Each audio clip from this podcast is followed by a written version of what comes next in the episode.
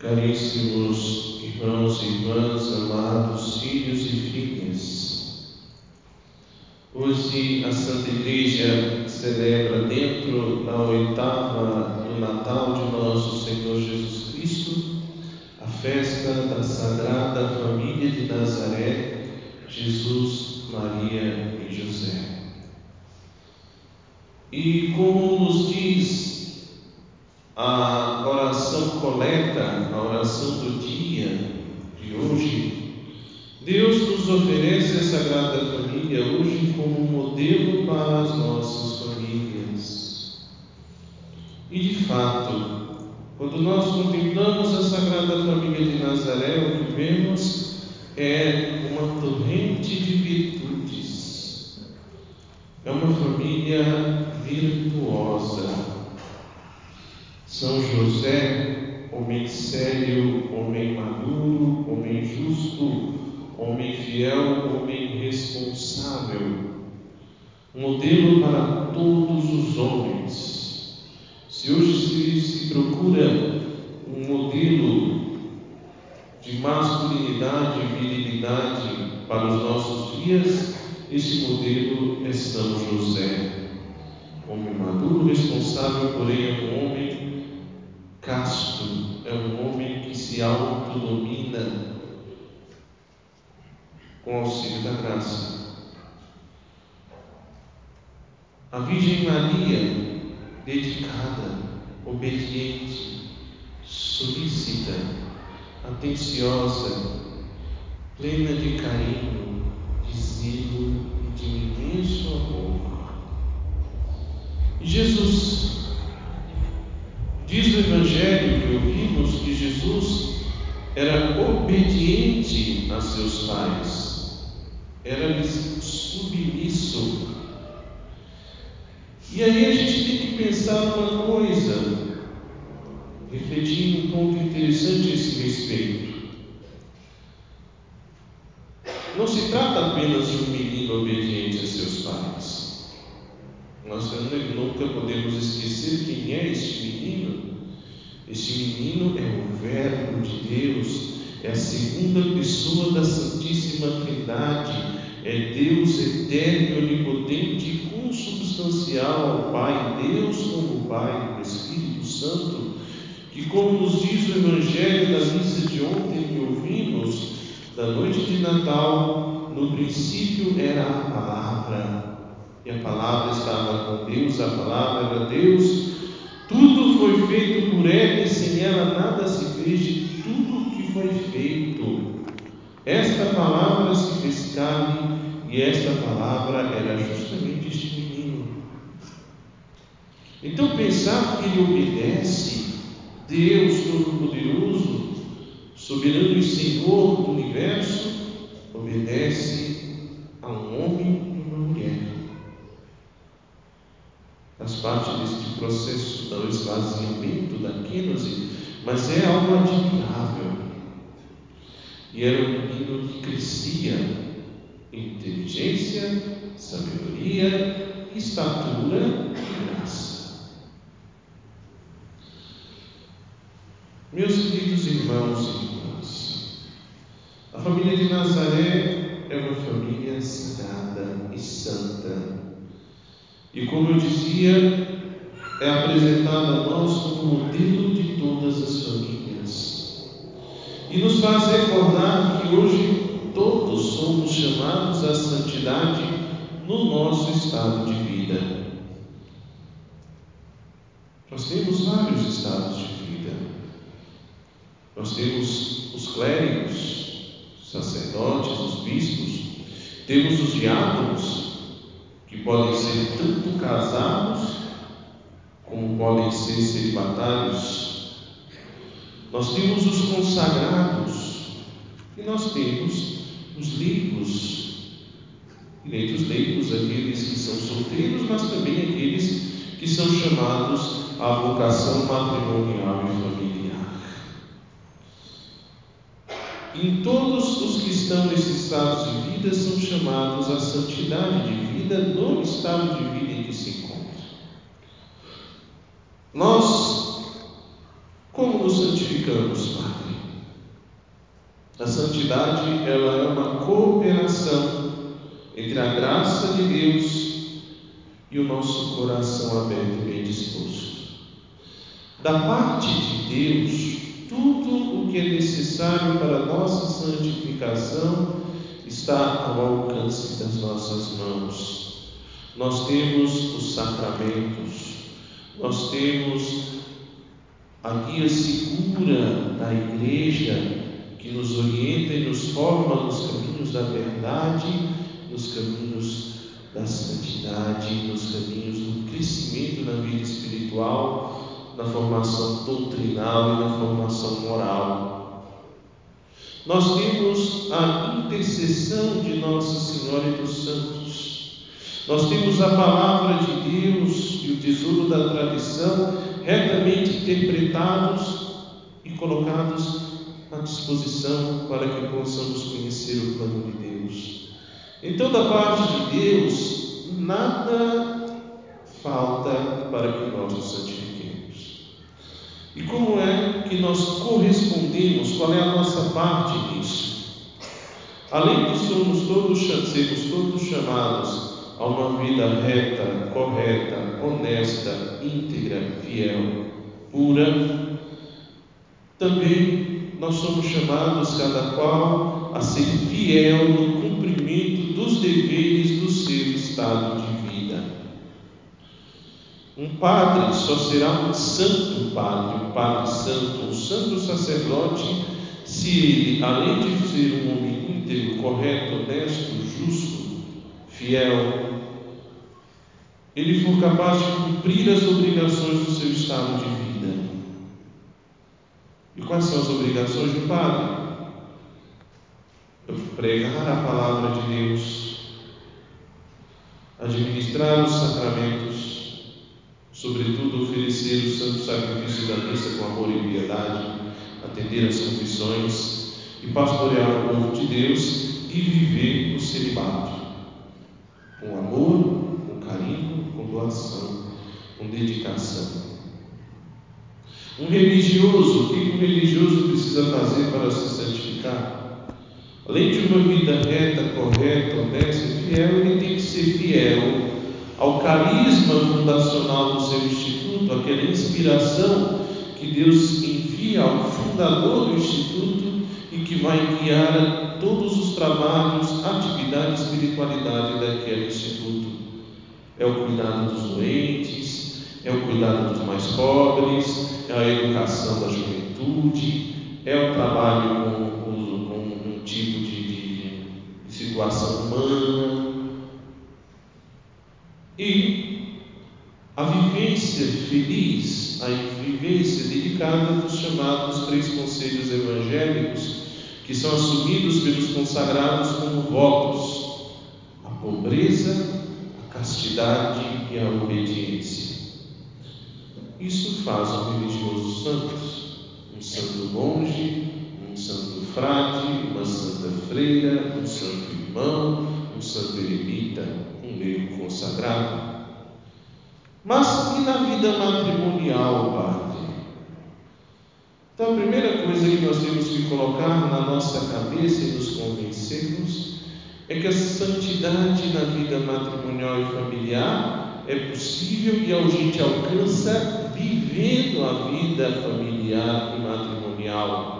Porque às vezes existe uma tentação de buscar uma santificação fora da vida matrimonial, como se a vida matrimonial fosse um empecilho, como se a vida familiar fosse uma, fosse uma pedra de tropeço. Não é. Absolutamente não é. Muito pelo contrário. É verdade que muitos leigos, casados, Solteiros são chamados à missão e ao apostolado na igreja, a dedicar-se às coisas de Deus, a servir ao reino de Deus em um determinado trabalho pastoral, evangelizador, missionário e apostólico. Isso é muito valioso, isso é muito precioso e importante. Nós vemos como a Sagrada Família, Jesus, Maria e José, todos os anos vão ao, ao Templo de Jerusalém para participar da Páscoa. Nós vemos como Jesus faz questão de ficar no templo porque lá é a casa do seu pai. Mas, uma coisa não exclui a outra. A santificação de uma família se dá dentro da vida familiar. E como é que se faz? Como eu disse, além de uma vida reta, correta, honesta, fiel, inteira, justa e pura, nós somos chamados a cumprir com fidelidade as obrigações do nosso Estado. E qual é as obrigações de Estado de uma pessoa casada, de um marido, de uma esposa, de um pai, de uma mãe? Então, todo matrimônio tem duas finalidades. Quais são as duas finalidades do matrimônio? É a primeira é o bem dos cônjuges. Ou seja, quem é chamado ao matrimônio se santifica na vida a dois, e não sozinho. Então, seja a convivência seja a reta vivência da sexualidade dentro do matrimônio, a doação mútua, a mútua entrega de um para o outro. Isso é um dos deveres. Ou seja, eu devo e sou chamado a ser o melhor esposo, o mais amoroso, o mais carinhoso, o mais responsável, o mais esforçado, o mais dedicado, o mais zeloso possível. A esposa também, como Maria, solícita, atenta, unida a seu esposo, não numa submissão servil, mas numa comunhão, trabalhando juntos, unidos. de forma doada, entregue, de forma corajosa, muitas vezes. Então eu tenho que ser o melhor marido ou a melhor esposa que eu possa ser. A segunda coisa, qual é a segunda obrigação? Tem a ver com a segunda finalidade: gerar e educar filhos. Por isso, a primeira coisa que eu preciso entender é que faz parte da santidade matrimonial a abertura à vida. Não ter medo da paternidade e da maternidade, abrir-se à vida e confiar na divina providência.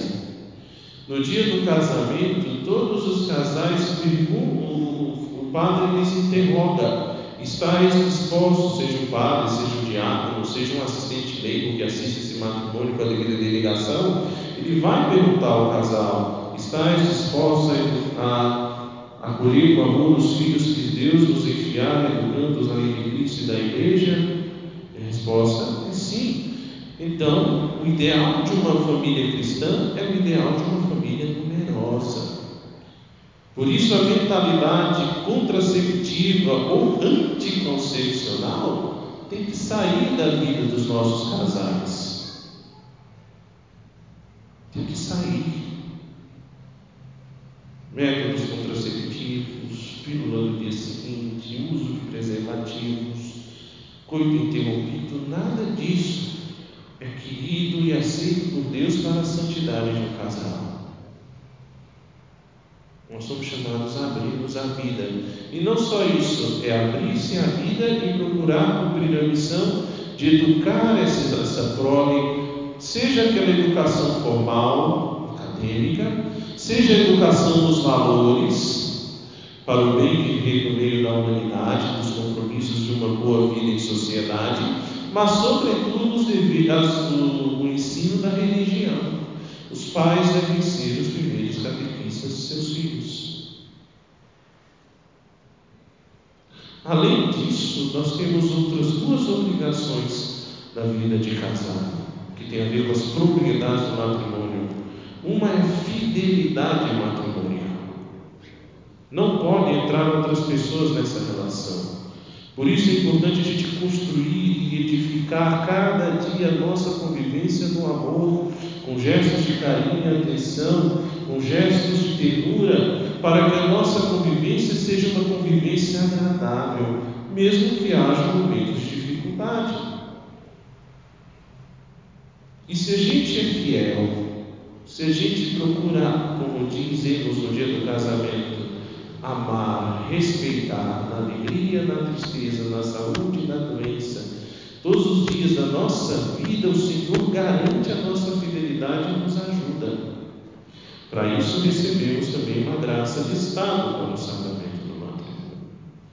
E seremos exemplo e testemunho para os filhos.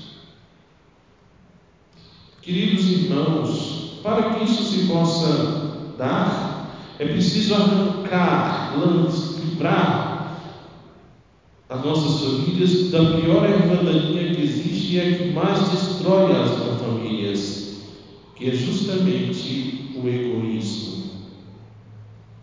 Quando casamos, já não existe mais o meu, o eu, é o nós. Porque o homem deixará o homem, pai e mãe, se unirá a sua mulher e eles serão uma só carne. Então, a nossa vida exige uma doação. E para podermos nos santificar, não só no matrimônio, mas em qualquer um dos outros estados de vida, é preciso ter a consciência que o trabalho da santificação exige uma disposição de morrer para si mesmo. É justamente um antídoto contra o egoísmo, é ter a consciência de que ao me casar, ao assumir essa vocação matrimonial, eu tenho que aprender a morrer para mim, morrer para os meus gostos, morrer para os meus apegos, morrer muitas vezes para as minhas, para as minhas, morrer um pouco para o meu egoísmo, para o meu egocentrismo, morrer um pouco para o meu eu e me doar. Minha vida agora, a partir do momento que eu me caso, gira em torno dos meus filhos e da minha esposa do meu, do meu, dos meus filhos e do meu esposo. Ah, padre, mas e o que eu recebo em troca se eu me dou tanto assim? O amor é um movimento de vida geralmente, por natureza, não exige reciprocidade. É missão, é entrega. E a recompensa de quem se entrega e se doa está no céu. Por isso, nós vamos rezar na oração pós-comunhão dessa missa pedindo a graça de sermos nós também, possamos conviver no céu com a família sagrada, família de Nazaré. Sim, meus irmãos, este é o nosso chamado. A família, como Deus a quer, é assim.